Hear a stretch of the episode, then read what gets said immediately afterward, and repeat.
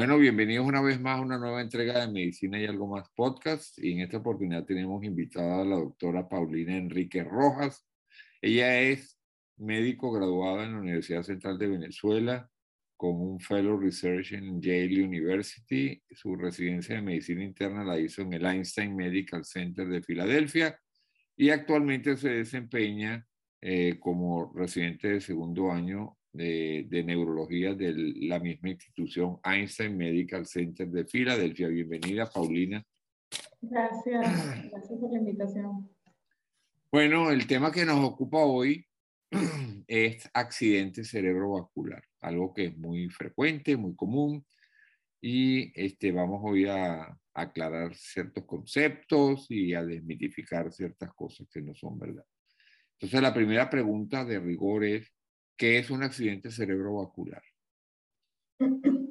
Un accidente cerebrovascular es cuando el flujo de sangre es, es restringido al cerebro. Hay diferentes tipos.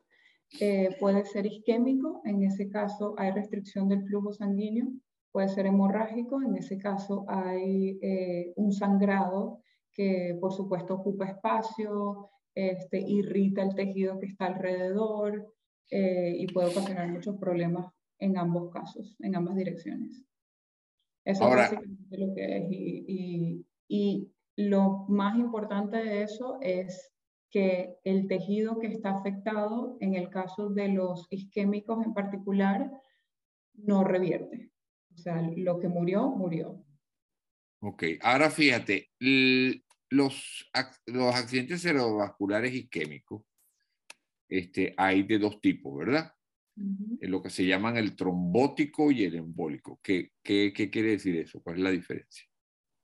Eh, Dependiendo de cómo sucede, cuál es la causa, los puedes tener trombóticos, en ese caso es que hay una oclusión de un vaso, em, o puede ser que ese, ese trombo o, ese, o esa placa este, venga de otro lado. Entonces, más o menos están relacionados ahí como, un, como una, una fusión entre los dos, un área común que es básicamente la obstrucción del vaso.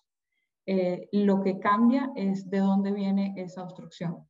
Esa obstrucción puede venir del corazón o esa obstrucción puede venir de otro vaso, de una placa de colesterol que se, que se, se, se dislocó de su lugar o se rompió en un pedazo y se disparó hacia arriba. Ok, ahora fíjate, eh, en cuanto a los hemorrágicos, hay varias, hay varias causas, ¿verdad? Eh, puede ser que la persona tenga una, una, elevación de la tensión arterial, se rompe un vasito, y hay lo que se llaman eh, resultados de una malformación y de un aneurisma. ¿Qué es eso? La aneurisma es cuando el, la pared del vaso, los vasos son como, como, como unos tubos por donde pasa la sangre, la pared de ese tubo, de ese vaso, es débil en algunas secciones eh, usualmente em, las partes más susceptibles es cuando hay ramas, cuando van a abrir en ramas, este, precisamente porque se, se, va a separar del origen. Em, y en, ese, en esas secciones la pared es más delgada que en el resto de las otras secciones. Hay diferentes causas de por qué esa pared es más delgada, hay causas genéticas, hay causas de eh, hipertensión arterial crónica, hay causas de uso de drogas, eh, y eso hace que como un globo, si esa pared es más delgada, tiende a inflarse cada vez más con, hipertensión crónica y genera como un globito alrededor de lo que debería ser solo un, un tubo eh, sencillo, constante. Entonces, precisamente porque la pared es más delgada, es más susceptible a cambios de tensión arterial cuando la tensión se dispara por cualquier razón, ejercicio, uso de drogas eh, o simplemente estrés, eh, porque la pared más delgada tiende a romperse y causar este tipo de hemorragias. Y hay vasos que son también más susceptibles a eso. Usualmente las aneurismas las vemos en, los vasitos que son comunicantes, La comunicante posterior es, es uno de los más comunes de tener esas aneurismas que la, la, típica que le vieron un aneurisma pero, pero no pasa nada, o sea, menos de 3 milímetros no, no, no, pasa, no se interviene, simplemente se monitoriza anualmente. Ese es en el caso de las aneurismas. En el caso de las malformaciones arteriovenosas, es simplemente una comunicación patológica entre una arteria y una vena. Normalmente, como sabemos, las arterias difunden a vasos más pequeños y más pequeños hasta que pasan a la circulación eh, venosa. Es, es, una continuación del mismo sistema, pero ya entonces empieza, en vez de distribuir sangre, a recoger sangre. En el caso de las malformaciones arteriovenosas, eh, sucede que hay una desorganización y hay una comunicación patológica entre las venas y las arterias y se forma como un nido. Eh, hay diferentes tipos, depende de qué tan grande es el nido, el riesgo de, de, que produzcan hemorragia o no. Pero básicamente es una desorganización de los vasos, eh, de la distribución de los vasos en, en, el sistema nervioso. Ok, y ahora hay, hay algo que, que se llama ataque isquémico transitorio. ¿Qué es y si eso es lo que precede a un accidente cerebrovascular? Los ataques isquémicos transitorios son básicamente, como el nombre lo indica, es un periodo eh, limitado en el que la función cerebral de la, del área afectada em, se encuentra eh, dañada. Entonces, lo que lo hace transitorio es que se recupera. Hay diferentes tipos también, hay diferentes causas. No necesariamente preceden un, accidente cerebrovascular, pero ciertamente es una, es, una bandera roja de la que hay que estar pendiente, porque dependiendo del caso, dependiendo de la presentación, eh, si es una persona relativamente sana, que nunca ha tenido eventos como estos, entonces, nosotros normalmente los tratamos como si fuera un accidente cerebrovascular, es decir, completas el, la investigación, haces el conteo de, sabes, los factores de riesgo, hipertensión, diabetes y todo eso, y tratas de controlarlos, porque en ese caso sería lo que uno llama como que una, un warning sign o, una advertencia para la persona de que algo no está bien, Vamos a revisar tus factores de riesgo porque está pasando esto. Eh, en el caso de personas que ya han tenido accidentes cerebrovasculares y luego tienen eh, accidentes químicos transitorios, que es mucho más frecuente de lo que yo hubiese esperado, tienes que revisar en qué tratamiento están, si, si están siendo constantes con su tratamiento, porque la clave está en esa constancia en el tratamiento. Si la persona no está siendo constante, bueno, ahí tienes la respuesta y entonces haces el, el, le, le, dices al paciente que tiene que hacer ejercicio y todos estos factores de riesgo modificadores de, de estos eventos. Pero si el paciente es constante y hace sus modificaciones de estilo de vida y todo eso, entonces la, el tratamiento de prevención está fallando. Allí tendrías que cambiar el curso de acción, buscar otras alternativas, ver qué está pasando, investigar de nuevo a ver qué, de qué se trata esto. Pero no necesariamente eh, uno precede al otro. Sin embargo, cuando está, sí tratas de buscar por qué está pasando, porque los factores de riesgo son los mismos. Es básicamente el, la misma fisiopatología. Ok, ¿y cuáles son esos factores de riesgo? A ver. Bueno, como todo, tiene los factores de riesgo que puedes modificar y los factores de riesgo que no puedes modificar. Entre los que no puedes modificar está la edad, por supuesto. Eh, estadísticamente creo que a partir de los 55 años tienes, mayor riesgo de, de accidentes cerebrovasculares. Eh, los hombres tienen predominio de sufrir accidentes cerebrovasculares, está la raza también. Em, y los factores de riesgo modificables, tienes hipertensión, tienes diabetes, tienes hipercolesterolemia, hiperlipidemia, que contraintuitivamente son modificables porque tú tienes como eh, eh, tienes herramientas para tratar de controlar esos factores de riesgo. Entonces tienes, eh, pues, ser eh, constante con tu tratamiento de tensión arterial, hacer cambios del estilo de vida, tratamientos para disminuir el colesterol y los triglicéridos y la LDL, que está básicamente esa es la de los, del colesterol, esa es la que nosotros buscamos como target. Em, y entre los otros factores está el uso de drogas ilícitas como la cocaína, el crack, las anfetaminas.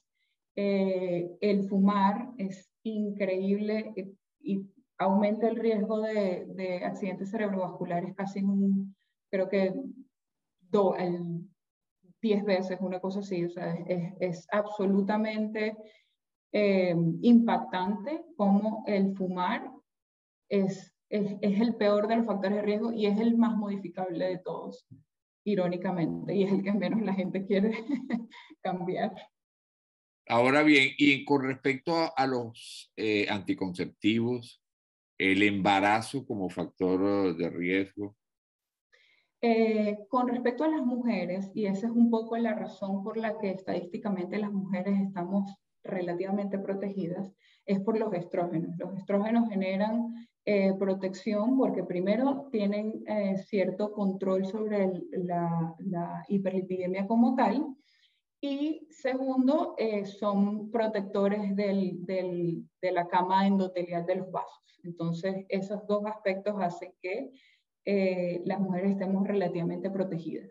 Esa protección obviamente disminuye cuando estás usando anticonceptivos orales, los, de doble hormonas, este, ese riesgo no lo ves cuando usas solo progesteronas eh, como anticonceptivos. Entonces eso también es importante eh, destacarlo porque si eres una persona que por algún motivo tiene hipercolesterolemia o tienes estos otros factores de riesgo, es bueno que consideres eso, ese aspecto de la anticoncepción. No es que no hay opciones, hay eh, los anticonceptivos con progesterona o los dispositivos intrauterinos.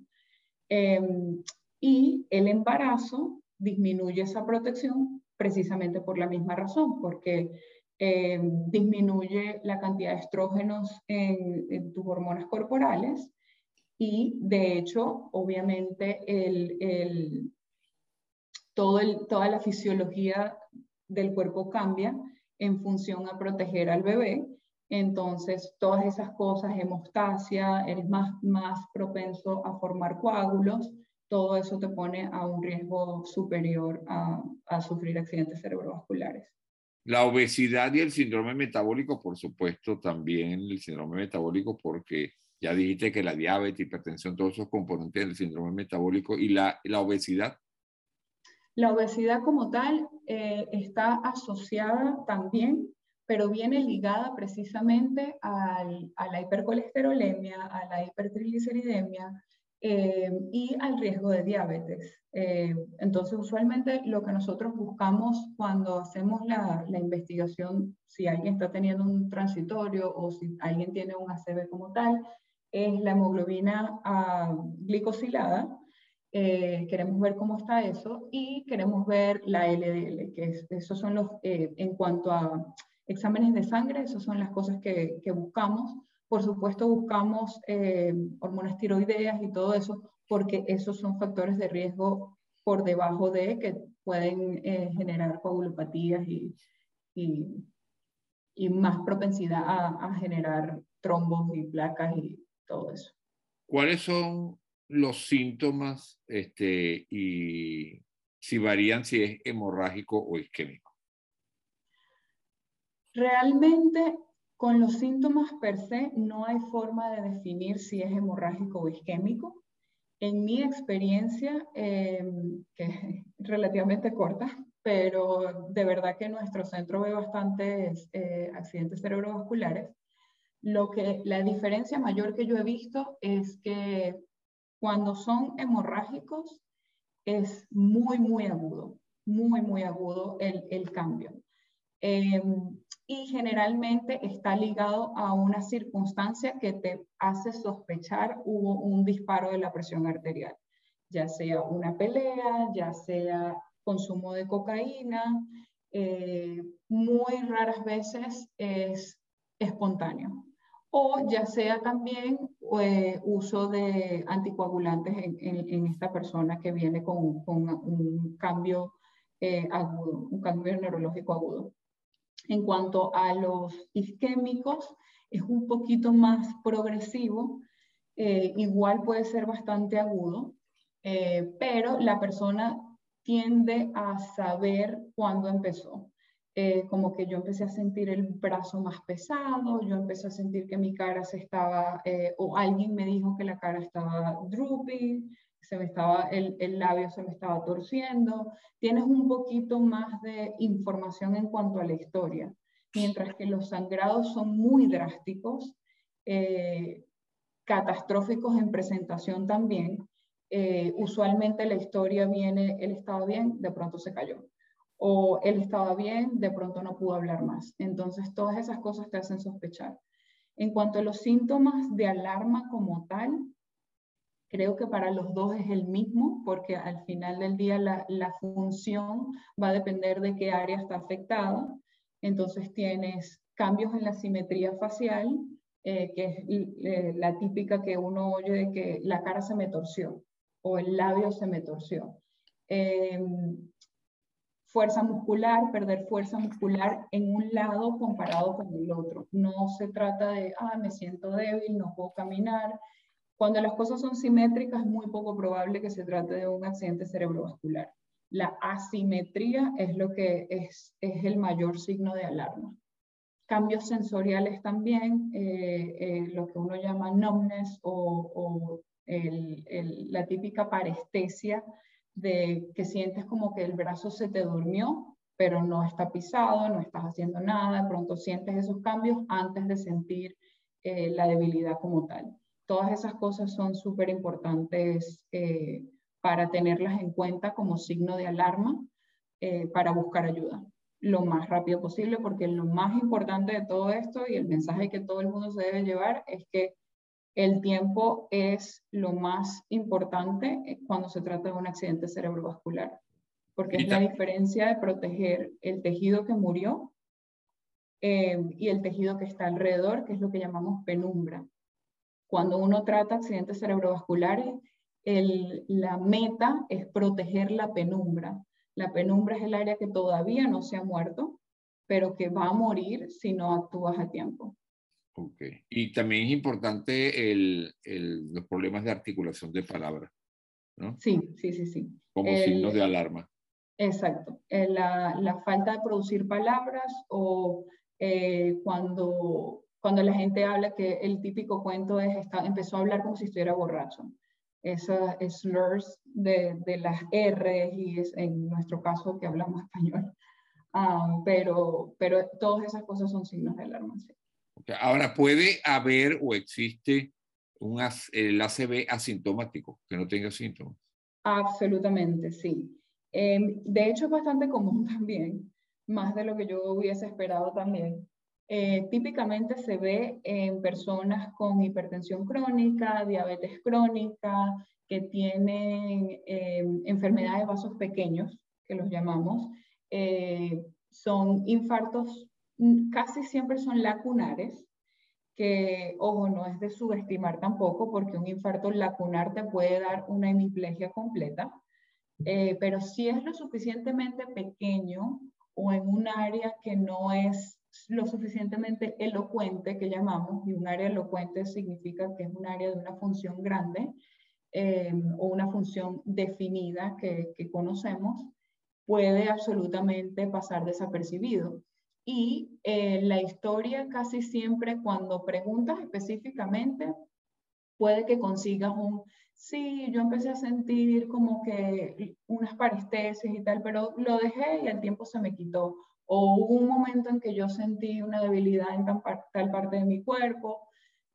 Ah, muchas veces hay algo que la gente no se siente bien, pero no es lo suficientemente grave, no logran definirlo, no buscan ayuda Em, y luego, pues, como los daños son mínimos en esos casos de, de estos ACVs que son muy pequeños, eh, se recuperan espontáneamente con, con, con, con el curso del, del, día a día.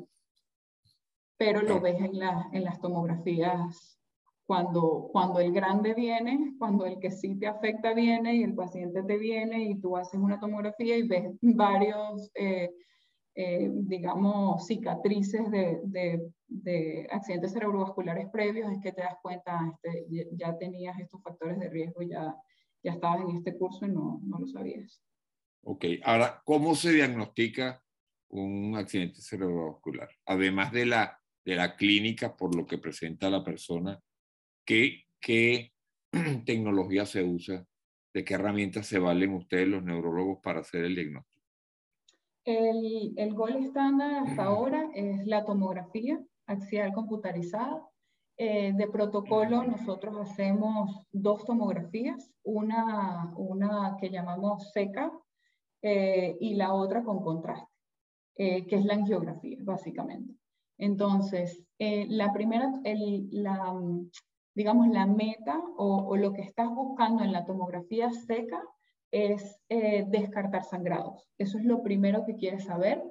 ¿Por qué? Porque como dije antes, tiempo es cerebro y si tú determinas inmediatamente que el, accidente cerebrovascular con el que estás lidiando es isquémico, eh, puedes valerte de trombolisis química o trombolisis eh, mecánica, dependiendo de cuál sea la causa del, del infarto y eso te va a ayudar a, ver si la persona está a riesgo o no de sangrado cerebral. Si después de que haces la, la, tomografía seca, haces la tomografía con contraste, que es básicamente la angiografía, para evaluar los vasos. Quieres ver que no haya una oclusión en uno de estos largos vasos, porque entonces el, el manejo cambia básicamente a una trombolisis mecánica que se llama, que es básicamente ir hacia el vaso, agarrar el trombo, sacarlo eh, y restituir el, el, flujo sanguíneo a esa área del cerebro. Ok, y en cuanto al tratamiento, por supuesto, va a variar si es isquémico o hemorrágico, ¿verdad? Sí. Básicamente los, eh, los isquémicos, como ya mencioné, dependiendo de lo que veamos en la tomografía, usualmente si en la tomografía inicial ya vemos un, evidencia de, de, del accidente cerebrovascular, básicamente ya estamos fuera del tiempo para atacar, para tratar.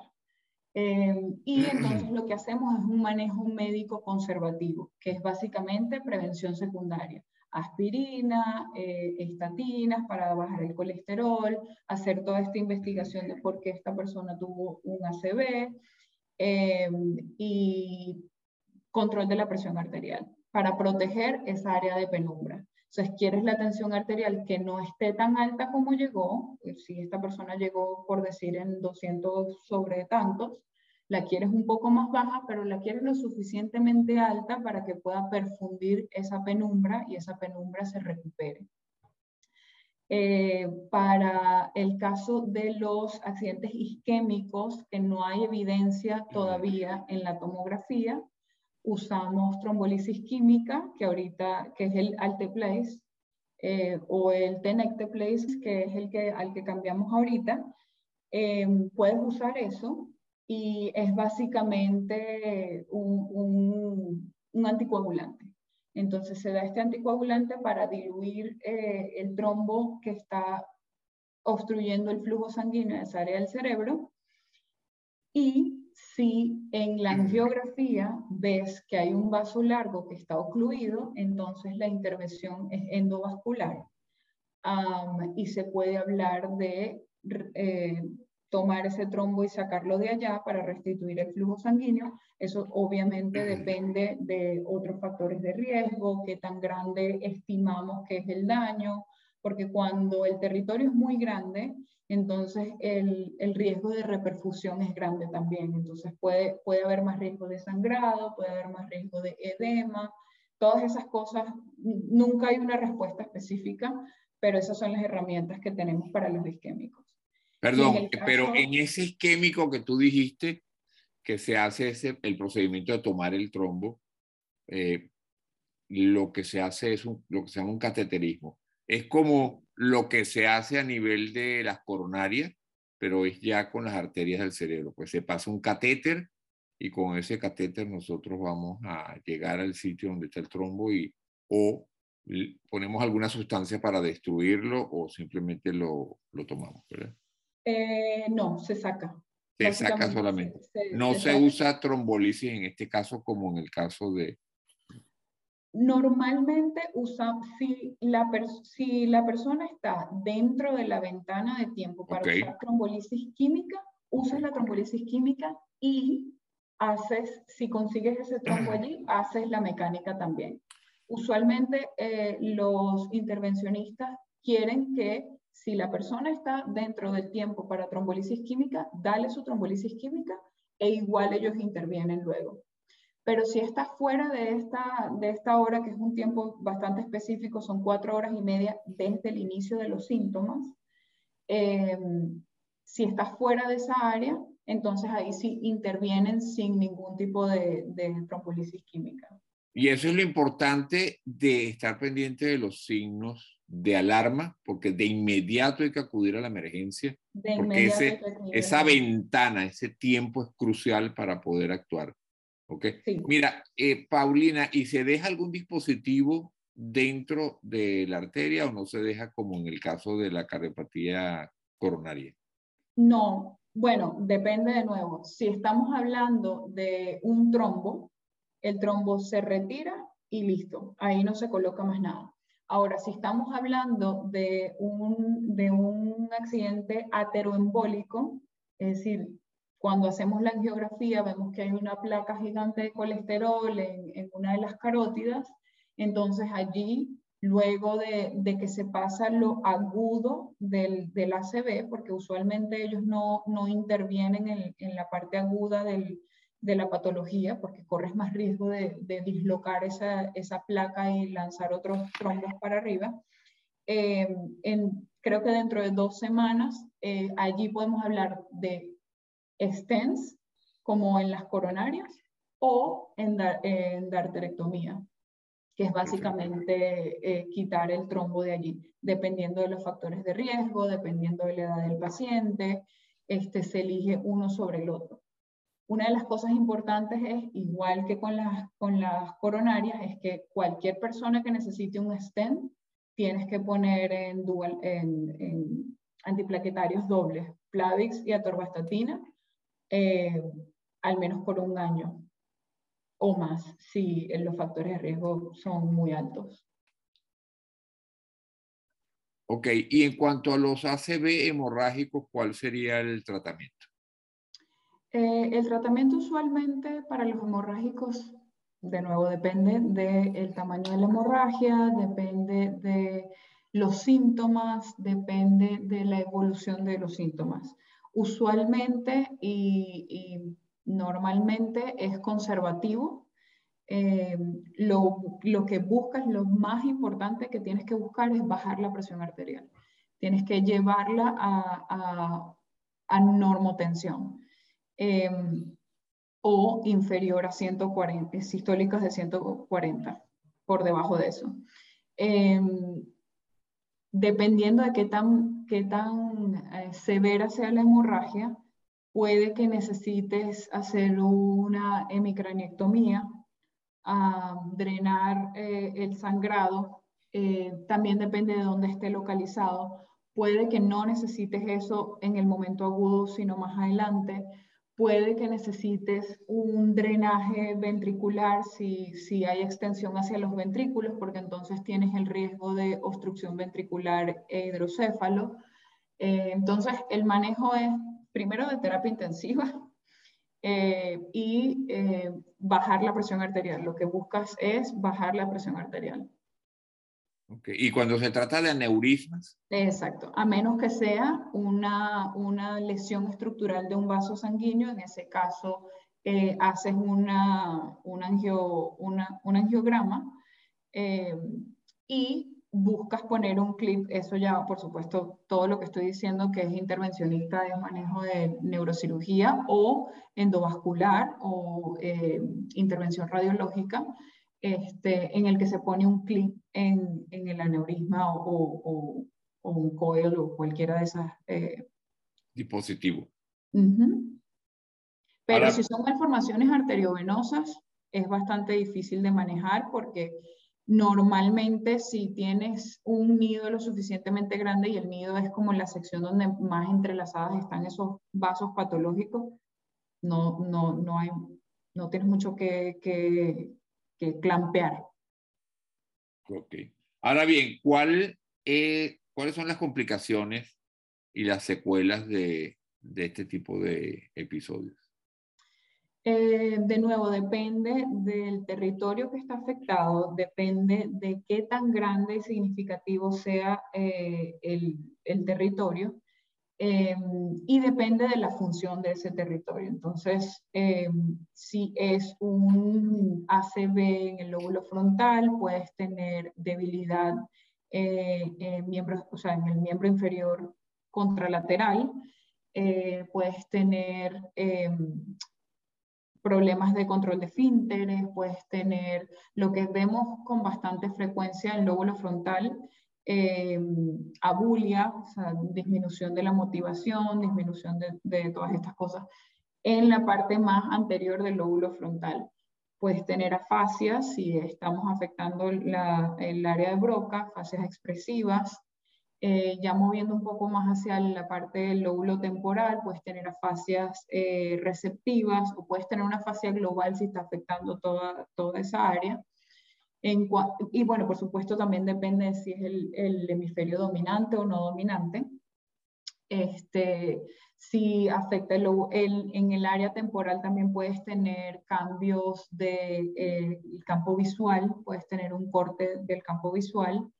Em, si afecta el lóbulo parietal, puedes tener confusión derecha-izquierda, dependiendo de si el lóbulo parietal que está afectado es dominante o no dominante. Em, puedes tener eh, lo que llamamos neglect, que es básicamente ignorar el otro lado, eh, el, lado contralateral de, tu cuerpo y del, del, mundo.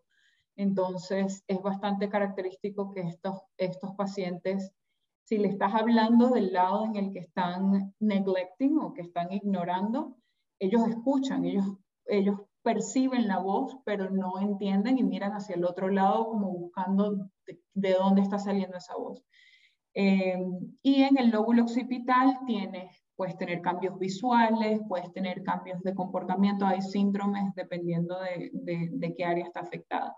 Eso con respecto a la, a la corteza cerebral como tal.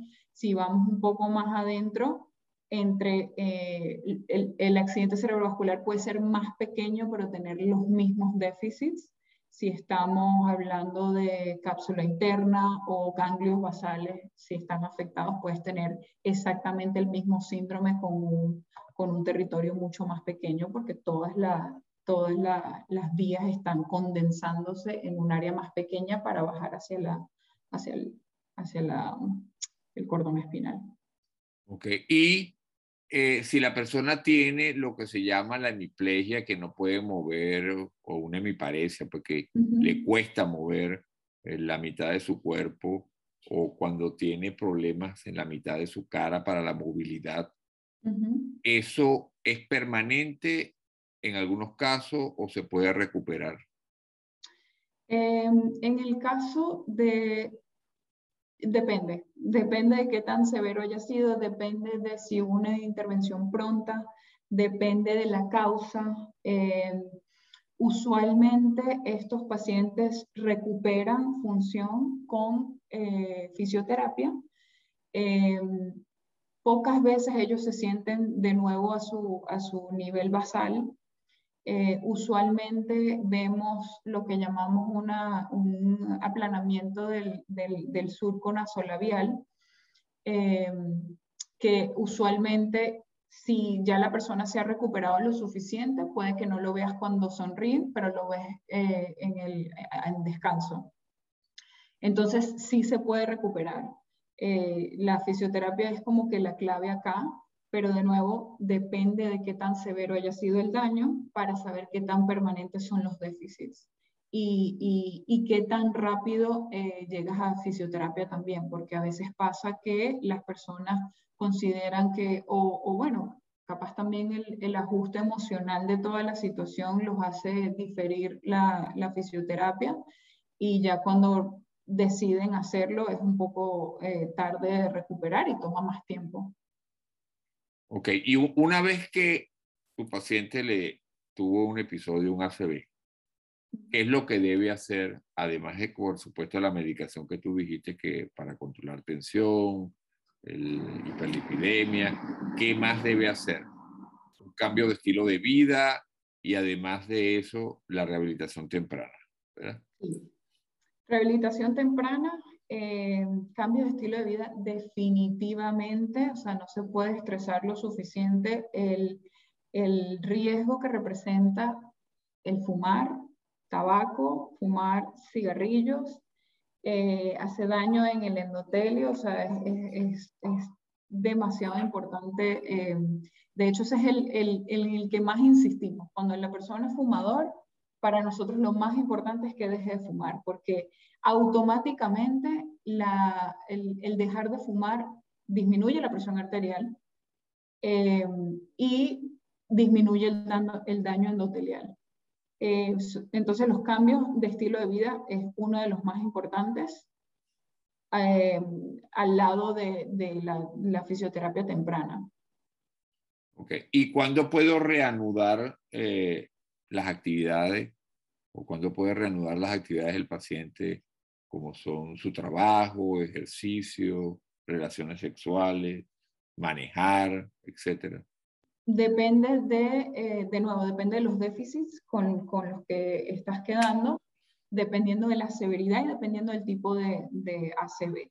Si es un ACV hemorrágico, eh, usualmente yo sería un poco conservadora y diría eh, no hacer actividad física de esfuerzo al menos por dos semanas y empezar a reanudar, empezar a reanudar eh, poco a poco, dependiendo de cómo te vayas sintiendo. Usualmente nosotros en el transcurso de eh, cuatro a seis semanas buscamos otra tomografía para ver si ya la sangre reabsorbió, si eh, el, manejo de, la, de los hemorrágicos es diferente en ese caso porque quieres evitar cambios bruscos de presión arterial.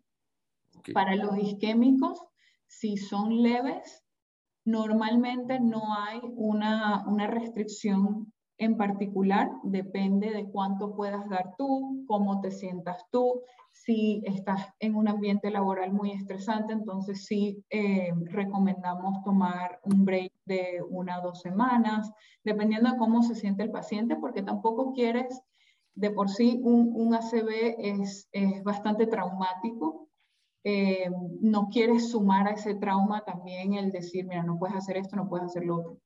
En cuanto a reanudación de actividades sexuales, exactamente lo mismo para hemorrágicos un poco más conservador, porque no quieres cambios de presión arterial severos, eh, depende del tamaño de la hemorragia, la causa y todo eso.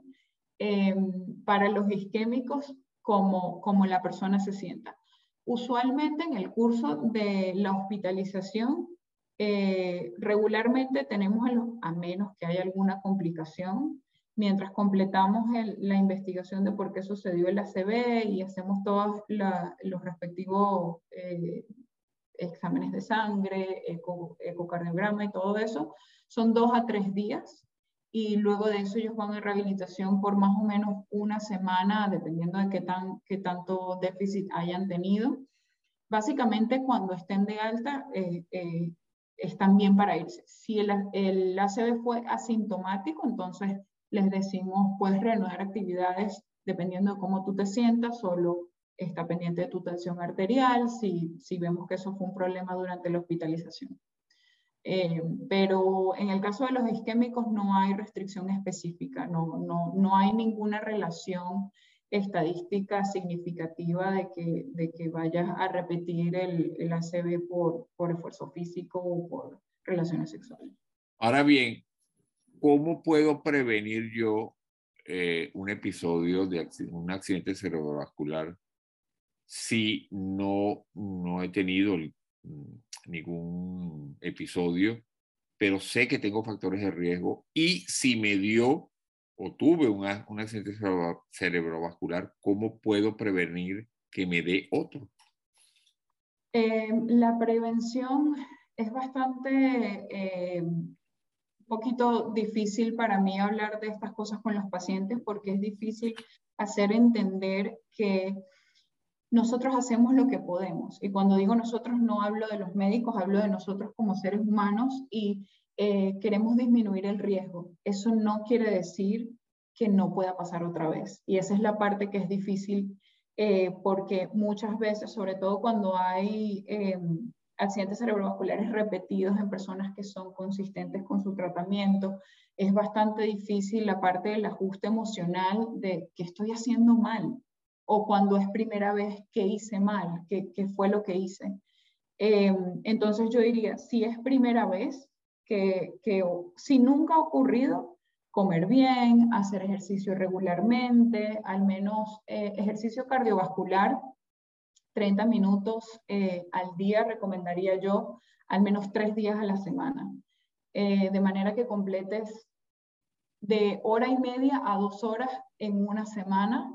y cuando digo ejercicio cardiovascular, no incluye una caminata, o sea, puede ser una caminata perfectamente de 15 minutos de 15 minutos de vuelta, pero una caminata no de centro comercial de ver vitrinas, es una caminata que sea una caminata de soldadito, o sea, que de verdad represente una eh, demanda para tu corazón porque eso ayuda a disminuir colesterol, eso ayuda al funcionamiento de los vasos sanguíneos y todo eso.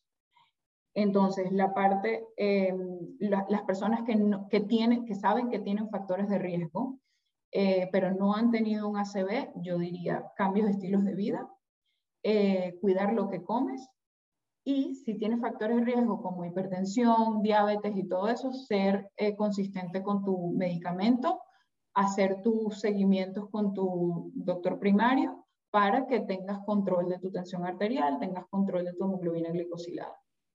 Para las personas que ya han tenido una ACV, muchísimo más importante ser consistente con su aspirina, porque usualmente nosotros para los accidentes cerebrovasculares isquémicos, eh, si ponemos doble antiplaquetario es por 21 días. Después transicionas a solo aspirina y a torvastatina eh, indefinidamente. Entonces, eso es súper importante que seas eh, consistente con eso y que tengas controlados el resto de los factores de riesgo. Perfecto. Bueno, yo tengo dos cosas más, dos preguntas más. Eh, una es si existe alguna relación entre la migraña y episodios de ACV. Eh, la respuesta no es muy clara. No existe evidencia solo anecdótica, por decirlo de alguna manera. Eh, sin embargo, a este punto, hoy por hoy, se recomienda que las personas con migrañas con aura, particularmente las mujeres, no usen anticonceptivos orales. Em, esto desde el punto de vista más que todo de, de obstetricia y ginecología, lo he visto más. Eh, desde nuestro punto de vista de la parte de neurología, no tenemos muy claro de que haya una relación específica, no, no hay un... La migraña no es un factor de riesgo para ACVs, en otras palabras. Eh, o al menos eso no hay evidencia de que lo sea hasta ahora. Eh, sin embargo, cuando, cuando vemos tomografías o resonancias magnéticas de personas con migrañas, una de las cosas que vemos es eh, similitudes en lo que se llama enfermedad de vasos pequeños. Entonces, como la patología de la migraña no se entiende muy bien, eh, no se sabe todavía si es un, un, fenómeno netamente eléctrico o si es un fenómeno netamente eh, hemodinámico. No se sabe si realmente hay una asociación de una con la otra. Pero sí sé que desde el punto de vista de ginecobstetricia, eh, los, y bueno, de parte nuestra también, las personas con migraña con aura eh, tienen contraindicados los anticonceptivos orales. Ok, y bueno, y finalmente unas palabras sobre ACV y COVID-19. Em, esa es otra cosa que es bastante eh, complicada ahorita porque, bueno, todo, todo, el COVID es nuevo en todos los aspectos para todo el mundo, pero sí tenemos evidencia de que el COVID genera un estado protrombótico que inicialmente pensábamos duraba lo que duraba la enfermedad eh, y ahora estamos bien, ahora que han pasado dos años de, de, esta pandemia, estamos viendo que no es así, que lo que sea que sucede, el estado protrombótico persiste eh, o no sabemos si es que hay un daño endotelial, eh, pero sí hemos visto personas cuyos factores de riesgo son mínimos o no hay factores de riesgo teniendo ACV y la única cosa positiva que, que, se ve en su historial médico es que tuvieron COVID o que están eh, COVID positivo en el momento de la admisión. Entonces, no está muy claro, pero sí está claro que el, el, el COVID genera un estado protrombótico que, que, bueno, por supuesto, si tienes otros factores de riesgo, entonces se, se suma a esa, a esa cantidad de, de riesgos para, para tener un ACV. Bueno, yo creo que con esto finalizamos, Paulina. No me queda más que agradecerte por haber aceptado mi invitación a Medicina y algo más podcast y por supuesto que quedas invitada para un nuevo episodio. Gracias, gracias, un placer.